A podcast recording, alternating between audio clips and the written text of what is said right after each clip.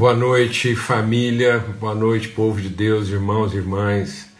Graça e paz sejam multiplicadas sobre todos.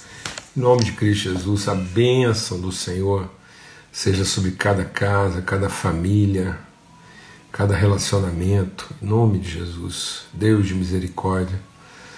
Um tempo mesmo assim, que seja um tempo de refrigério, de revelação, comunhão, amizade edificação mútua, que a gente possa estar colocando mesmo a nossa vida aí em favor uns dos outros, seja um tempo aí muito bendito, né? Essa mesa preparada pelo Senhor na viração do nosso dia. Eu preparar uma água aqui. Então, uma alegria, né? Um grande privilégio no meio de, de um tempo aí de de enfrentamentos, de lutas, a gente ter o privilégio assim de, de se assentar, ter esse tempo de comunhão, esse tempo assim de fortalecimento. Na nossa casa, na nossa vida, tem, tem sido assim maravilhoso poder saber que nós somos uma família, nós podemos construir né, de maneira efetiva. Hoje eu estava conversando com o irmão e, e compartilhando sobre isso, né? A gente a gente descobrir o valor das cartas, a gente poder construir né, uma relação de verdade a partir de cartas, né, de mensagens. Puxa, meu Deus, a palavra de Deus diz que nós somos cartas vivas Sabe, amados, eu creio que, como o nosso Pai é presente, está em nós, mas ao mesmo tempo ele não é visível, né? Mostra-nos o Pai. Como é que eu vou mostrar o Pai? O Pai só pode ser conhecido na relação, no amor, nos afetos, no compromisso que os filhos, os irmãos têm uns com os outros para que esse, esse elemento invisível, subjetivo, se materialize numa relação de compromisso assumido, de palavra empenhada. Então, muito bom poder empenhar uma palavra e poder sustentá-la. Isso renova nosso dia, renova meu dia, saber que eu tenho uma palavra empenhada, um compromisso assumido com os meus irmãos, e, e, vou buscar a virtude de Deus, discernimento de Deus, para edificar, para fortalecer, para abençoar. Isso inspira, isso anima, isso levanta, isso, isso arranca a gente né, de qualquer cansaço, de qualquer abatimento. Amém? A comunhão, a família. Não são obrigações, né? São compromissos. Se a gente passa a entender os compromissos como obrigações, então a gente se perde, a gente se cansa, né? porque passa a ser só o quê? Uma, uma tarefa. E nada mais triste do que uma tarefa que às vezes não tem imediatamente o resultado pretendido, uma obrigação que não é remunerada, às vezes à altura, mas despertar, levantar com a noção de trabalho, um trabalho que edifica, que vai fortalecer, que vai encorajar outro, que vai animar, que vai representar a vida. É o trabalho da fonte, a fonte a fonte se desperta todos os dias, é o trabalho do sol, é o trabalho da luz, é o trabalho do rio, o rio trabalha. Onde é que o rio tira férias, né? Qual é o dia das férias da fonte? Já pensou você chegar numa fonte sedento. Já imaginou? No seu dia de maior sede, você chegar numa fonte e ela tirou férias. Qual é o descanso da fonte? Qual é o descanso do rio? Quais são as férias do sol? O sol descansa de iluminar num lugar para poder iluminar em outro. Eu não tiro férias. Amém? Amados, glória a Deus. Amém. Coisa boa, bendita. né? A gente dorme para umas coisas para despertar para outras. Então, maravilha, alegria. Vamos ter uma palavra de oração aí, vamos ser renovados em oração. E eu, hoje eu acho que eu vou, eu vou, fazer uma pausa aqui, vou pedir para os irmãos orarem por mim, porque na sequência do texto aqui de Colossenses, hoje a gente vai tratar aqui em Colossenses, no capítulo 3, a partir, a partir do verso 18, vamos falar aqui o papel das esposas, dos maridos, dos filhos, dos pais, dos servos. E. E eu estou orando aqui, assim, pra... desde que a gente começou Colossenses capítulo 1, eu venho orando, falando com Deus, para a gente chegar aqui no versículo 18 do capítulo 3, e né, a partir do, cap... do versículo 18, tratar principalmente essa questão das esposas, dos maridos, e orando a Deus para que eu não use nenhuma palavra politicamente incorreta, né? Hoje, meu Deus, hoje o, o nível de enquadramento é uma impiedade, né? uma crueldade assim. Então, orem por mim, orem pelo seu irmão aqui, para que em, em 20 minutos, né, 20 e poucos minutos, a gente consiga pelo menos acessar esse assunto e para a gente não ser omisso, né, nem covarde, mas Deus não nos deu espírito de covardia, mas de ousadia. Então, com intrepidez, nós entramos aqui é, em Deus. E eu até fica parecendo, mas não foi não, viu gente? Não foi eu que arrumei isso, não. Parece que até a luz do escritório hoje ela resolveu me ajudar. E ela está dando um reflexo, assim, meio como um, um facho, né, descendo do alto sobre minha cabeça. Então, já para causar assim, uma impressão de que hoje vem revelação aí. tá bom? é, ok, eu falo dessas coisas sempre, né? A gente tá falando sempre dessas coisas. E não é que a gente não fala delas, não. Aliás, eu quero dizer para você, nós estamos falando sempre dessas coisas, tá bom? Então, que a luz do alto nos ilumine aqui hoje, em nome de Cristo Jesus. Pai, muito obrigado pelo teu amor. Obrigado, Pai, porque não seria possível enfrentar nada nessa vida se não fosse em família, com os irmãos. Então, é mesmo nesse ambiente de família em que a gente pode conversar sem medo e movidos de um profundo senso de respeito e quebrantamento, querendo tão somente aprender do Senhor, ó Pai. É que nós entramos nessa presença bendita, respeitando e honrando essa mesa de irmãos e irmãs, para que a gente possa ser transformado no nosso entendimento. No nome de Cristo Jesus, o Senhor. Amém e amém. Graças a Deus. Olha, então hoje eu não vou nem fazer assim aquela breve resumo, apenas lembrando que todo o contexto né, de Paulo aqui é, é, eu vou tirar os comentários por enquanto hoje, tá bom? Porque hoje é, hoje é recomendável que a gente suspenda momentaneamente os comentários. Então, é, a gente é, a, a palavra de Paulo toda está uh, orientada no sentido de construir em nós essa consciência né, de família, de corpo, de pertencimento, de pessoa espiritual. Então não é o, não é o benefício da individualidade, é a construção da pessoa na sua dinâmica orgânica. Quem é essa pessoa, humano ser, formado de uma relação né? não é, um, não é um, um humano ser individualizado, não é uma personalia individualizada, mas é uma personalidade relacional, uma pessoa formada é, essencialmente na consciência de si em propósito do outro. Então, sem a consciência do outro, sem o testemunho de um amém, o meu sim não será uma convicção, uma certeza, quando muito uma expectativa. Então eu posso ter qualquer expectativa no meu sim, mas isso só se concretiza, só se absolutiza, só se materializa a partir do testemunho de um amém.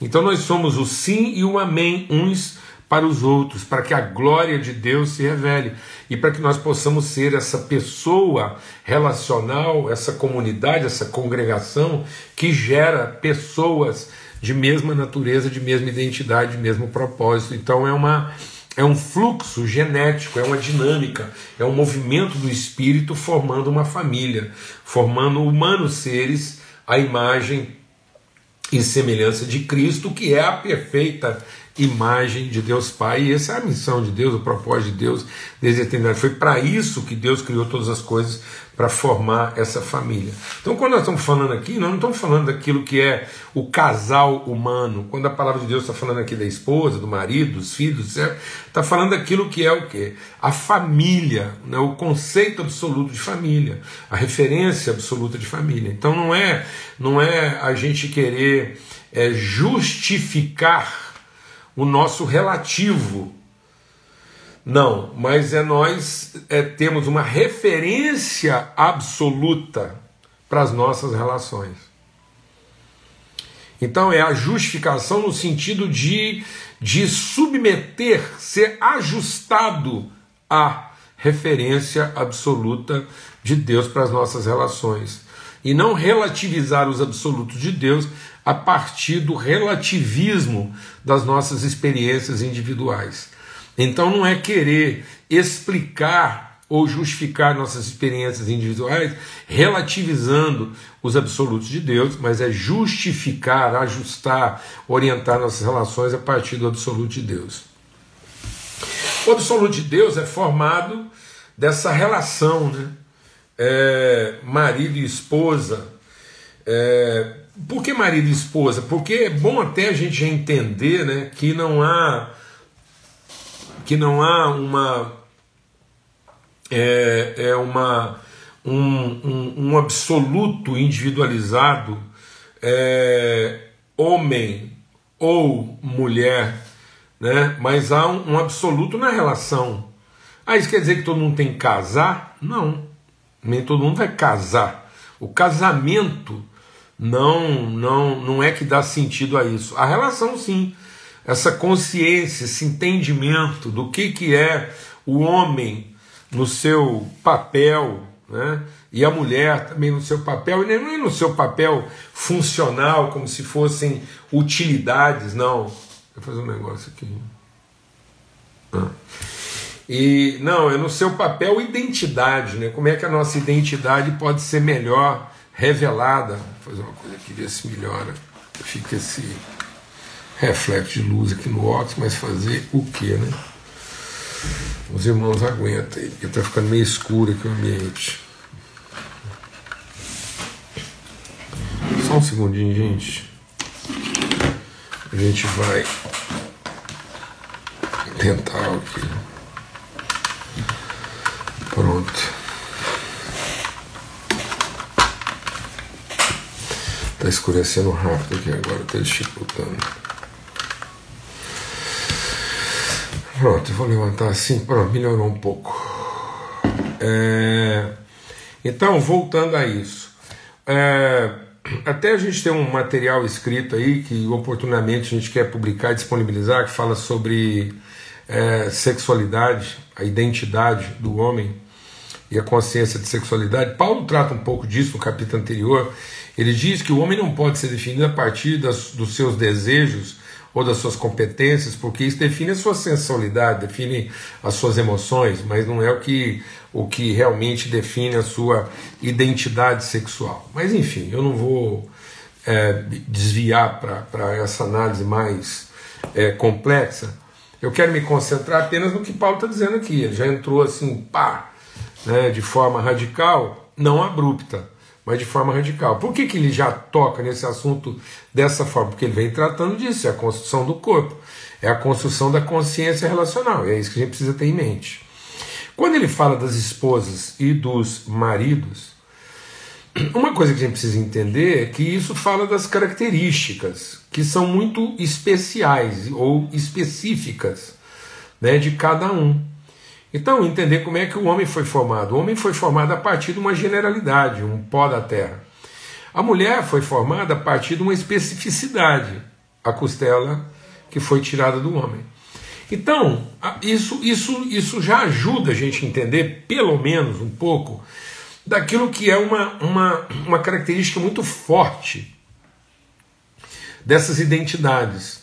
Né? A identidade é, feminina ela carrega uma carga de especificidade, de, de detalhe, né? de concentração, de, de, de, de entender realmente o, o, o, o como. E já o homem carrega uma carga de generalidade, de, de, uh, de não específico, de, de pluralidade. E, e, isso são virtudes de homem e mulher, mas ao mesmo tempo são seus maiores desafios. Né? Vão ser sempre os nossos maiores desafios. Então, é, para a gente entender isso melhor, o que, que, é a coisa mais óbvia? O que, que é o mais óbvio na vida humana? Qual é a maior obviedade a nosso respeito? É que quando você vê uma pessoa, o que, que, é, o, que, que é o óbvio de uma pessoa? Você está vendo uma pessoa, você viu, você está andando e viu outra pessoa. Qual é a coisa mais óbvia de qualquer ser humano? É que ele teve mãe. Qualquer ser humano andante, qualquer ser humano, você não tem que saber se ele é inteligente, se ele é burro, você não, você não sabe se ele é capaz, se ele não é capaz, você não sabe do que, que ele gosta, nada, você não sabe nada dele. Você pode ser ignorante a respeito de todas as coisas de um ser humano, mas você pode saber de uma coisa: se está ali na sua frente, é porque ele teve o quê? Mãe. Agora, qual é a coisa mais incerta? Qual é a maior dúvida que às vezes pode acompanhar uma pessoa por resto da vida dela? Quem é o pai? Com todo o respeito que a gente tem pelas mulheres. Por quê? Porque o ser humano, todo ser humano que pisa a face da Terra, ele é formado numa composição harmônica, divina e maravilhosa, de um subjetivo pai e de um objetivo materializado específico, mãe. Então ele tem um subjetivo invisível, genérico, pai, e ele tem um específico objetivo, mãe. Tanto é que quando você quer ofender uma pessoa, você não fala assim, ô oh, filho do adúltero, você fala o filho da adúltera, porque o que, que é uma coisa óbvia? O que, que seria o óbvio de uma pessoa? Ele saber que tem mãe. Mas isso é óbvio, isso torna ele a pessoa mais comum. Né? Isso é o mais comum de todos os humanos. Saber que teve mãe. Mas não saber, não ter certeza de quem é o pai. Porque isso lança uma dúvida cruel. Por isso que o sofrimento lá na relação Maria e José, aquele drama ali foi tão forte. Porque nós não estamos nem falando do pai do pai físico. Então, é, quando a gente está falando dessa questão do, do, do, do, da relação que se consolida a partir de um, de um subjetivo né, paterno, de um objetivo materno, é porque todo pai é pai porque crê. Tudo vai ser sempre baseado no quê? Numa fé. Certeza mesmo ninguém viu. Não, você pode ter visto o coito, mas você não viu lá ah, de quem de fato pertencia o esperma que fecundou aquele óvulo, que formou aquele embrião. Por isso que os cães não entrarão no reino dos céus. Por que os cães? Qual é essa bronca aí em cima do, dos cães? Não é o cachorro, é os cães. Porque o cão, o cachorro, é o único animal que pode, uma fêmea pode engravidar no mesmo ventre, ela pode ter filhotes de pais diferentes. Pode ter três pais diferentes sendo gestado ao mesmo tempo no ventre de uma cadela. Então, tá vendo essa complexidade? Por isso que o texto aqui está dizendo: esposa, cada uma de vocês seja submissa ao próprio marido, como convém ao Senhor. E maridos, cada um de vocês ame a sua esposa e não a trate com amargura. Por quê, amados? Porque essa é uma relação desafiadora, em que a mulher recebe de Deus uma capacidade única, exclusiva. É exclusivo da mulher uma capacidade resolutiva. A mulher tem uma capacidade de solução, de, de resolução, de efetivar, de, de dar materialidade ao subjetivo. Tanto é que a, a mulher pode concluir de qualquer afirmação o que ela quiser e fazer matéria a partir daquilo. Essa é uma capacidade. Tanto é que você entrega para a mulher um miligrama de esperma, nove meses depois ela entrega três quilos e meio de gente. Não existe. Quem consegue produzir essa conversão,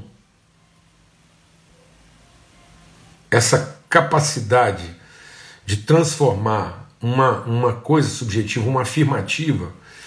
Tanto é que a mulher tem uma capacidade do que como, que quando o próprio Deus vem falar com a Maria, e olha que Maria era docinho, mocinha, 17 anos ali, mais ou menos, virgem, tal. Aí ela está diante da divindade. Deus fala assim para ela, Maria, você vai ficar grávida pelo vai dar à luz um filho, ela já enquadrou Deus na hora e falou assim: como se dará isso? Como assim? Como é que isso vai acontecer? Então, por quê? Porque isso é inato. E aí é daí que vem a autoridade da mulher. Essa capacidade de já perceber um problema e saber exatamente como é que ele vai se resolver, ou se não vai se resolver nunca. Então a mulher sabe quantificar a bronca assim, enquanto o homem está aqui pensando, tá, as possibilidades, que pode ter várias possibilidades, a mulher já foi lá e falou: oh, isso aqui vai dar certo, isso aqui não vai, isso aqui presta, isso aqui não presta, aquele rapaz ali presta, não presta, esse outro vai dar. Então, essa definição, essa velocidade resolutiva é incomparável. Por isso, a mulher tem a tendência de maternalizar todo mundo. Esse vai ser o grande desafio dela dela encontrar alguém com quem ela se relaciona e em lugar dela colocar isso na, na, na, na promoção, na construção do outro, ela tende a proteger e resolver para o outro e já decidir. Então é uma tendência muito forte. A mulher tem uma velocidade de amadurecimento mais rápido, de resolução mais rápida. Então a tendência dela se tornar a nossa Senhora de todas as graças, a mãe dos céus, e ela maternalizar, inclusive, o próprio marido, resolvendo por ele, decidindo por ele. E aí, quando eu estou falando de decidindo, inclusive aquelas mulheres que são oprimidas.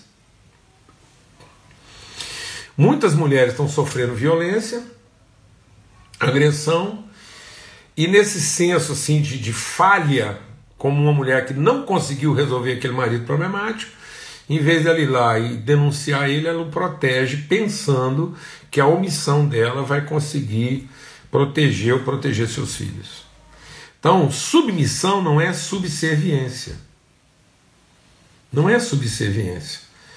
Não é o ser subserviente. A palavra de Deus não está falando de subserviência, não está falando de uma mulher subserviente que, que que obedece incondicionalmente. Não, mas ela coloca essa condição, esse como, essa capacidade para promover, para construir o outro. Mas isso não dá a ela o controle, a razão em tudo. Então, é, é, é, é muito difícil isso para as mulheres, porque sem dúvida alguma nós não estaríamos passando boa parte das dificuldades que nós passamos na vida se o mundo tivesse sido criado por uma mãe e não por um pai. O mundo foi começado por um subjetivo pai e não por um objetivo mãe. Fazer o quê? Foi Deus que escolheu isso. Agora, se tivesse sido uma mãe, vou falar uma coisa. A árvore do conhecimento do bem e do mal jamais teria sido colocada dentro do jardim. Ora, se ela podia pôr tudo a perder, então por que plantou essa árvore lá de dentro? Já plantava ela lá de fora. O anjo que veio para guardar o jardim, o que, que adianta colocar um guarda no jardim depois que ele foi roubado? Jamais uma mãe deixaria um negócio acontecer desse, ela colocaria o anjo para guardar o jardim antes, porque a serpente nem entrava. E a gente enquadrava a serpente, montava lá, descobria logo quem era a serpente, a esperteza dela, já expulsava, e se a serpente quisesse comer, comia da árvore do jardim, do, do conhecimento bem do mal, que ficou do lado de fora.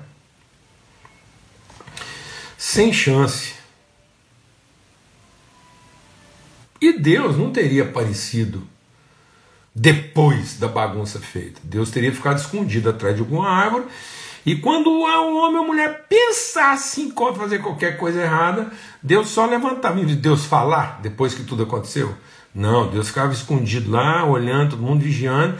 E quando o homem ou mulher pensasse em fazer alguma coisa, Deus falou assim: ó.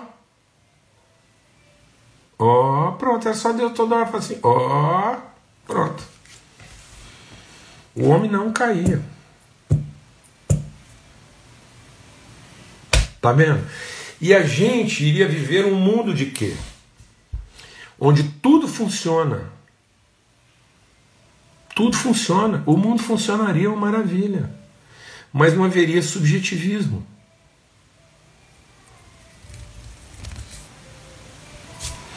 Não haveriam essas questões que implicam não a crença, a fé. Porque a fé é a certeza das coisas que não se veem.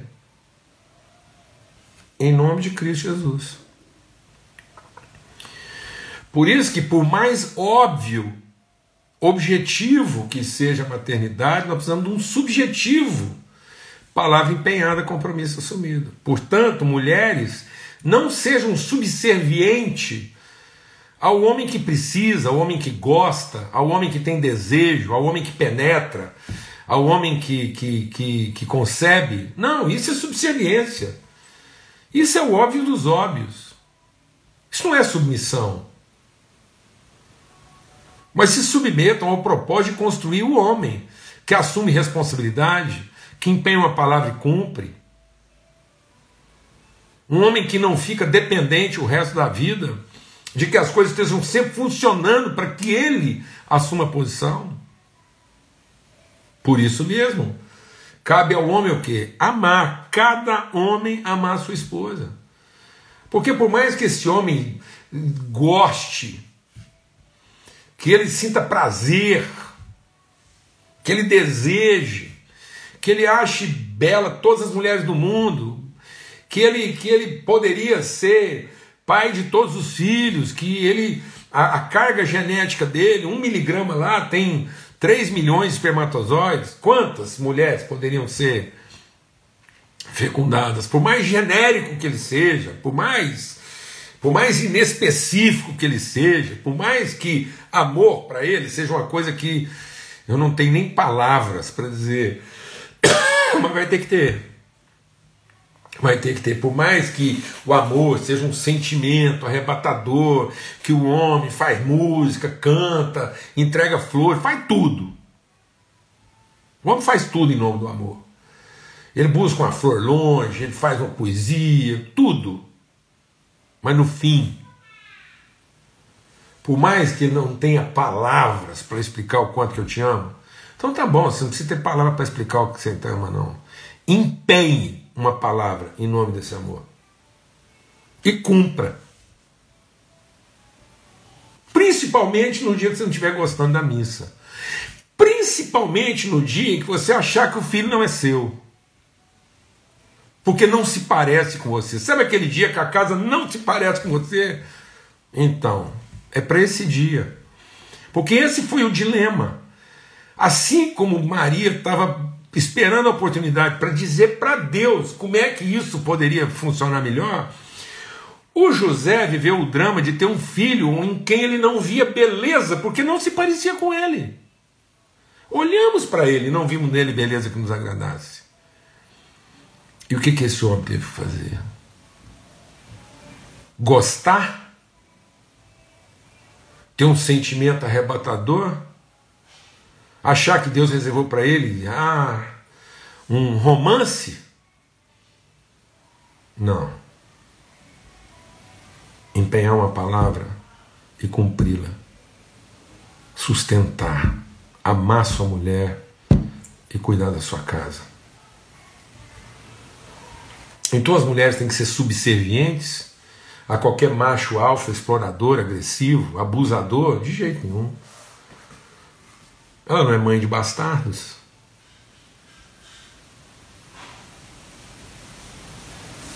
Ela não é mãe de bastardos. Ela não tem que ficar amamentando a prole de homens mal resolvidos. Não. Ela não precisa ficar nesse lugar. Ela não tem que provar sua eficiência, fazendo como Jezabel, maternalizando o próprio marido e, e resolvendo os problemas dele enquanto ele dava mochochos e ia dormir de tarde.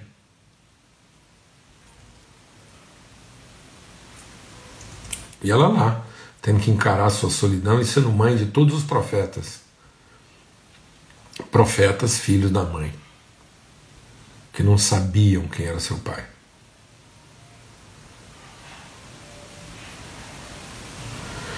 E o que, que Deus teve que fazer?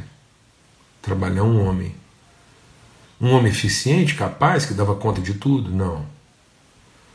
Esse homem eficiente, capaz, que dava conta de tudo, no momento em que ele percebeu que as coisas não funcionavam à maneira dele, foi para dentro de uma caverna, emburrar, fazer como o próprio Acabe fazia, achando que Deus ia chegar lá e passar a mão na cabeça dele e falar para ele: Não, Elias, pode sair daí que está tudo certo, pode deixar que eu já resolvi tudo para você. Negativo. Deus foi lá, conversou com ele, falou: tá bom, tá bom, então agora levanta, caminha e vai lá adotar os filhos que estão precisando de pai. Vai lá ser um pai para esse povo. Vai lá amar essa gente e sustentar a palavra que eu te levantei para sustentar, ainda que você não goste e ainda que o filho pareça não ser seu. Pronto. Aí nós vamos ter uma combinação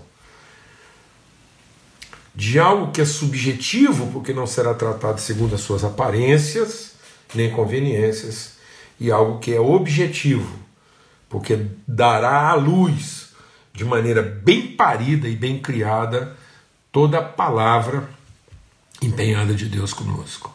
Não é subserviência e nem é paixão.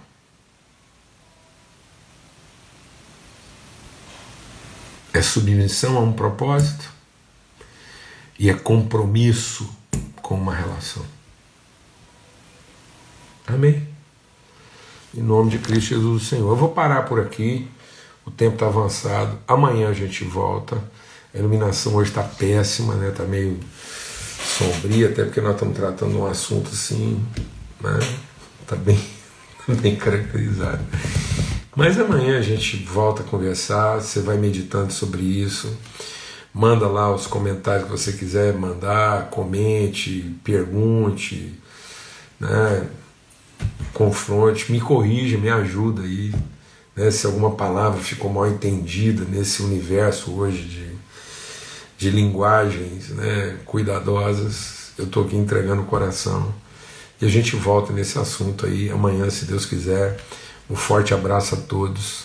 A paz de Cristo seja sobre todos, e em todos, e através de todos. Amém? Até amanhã, se Deus quiser.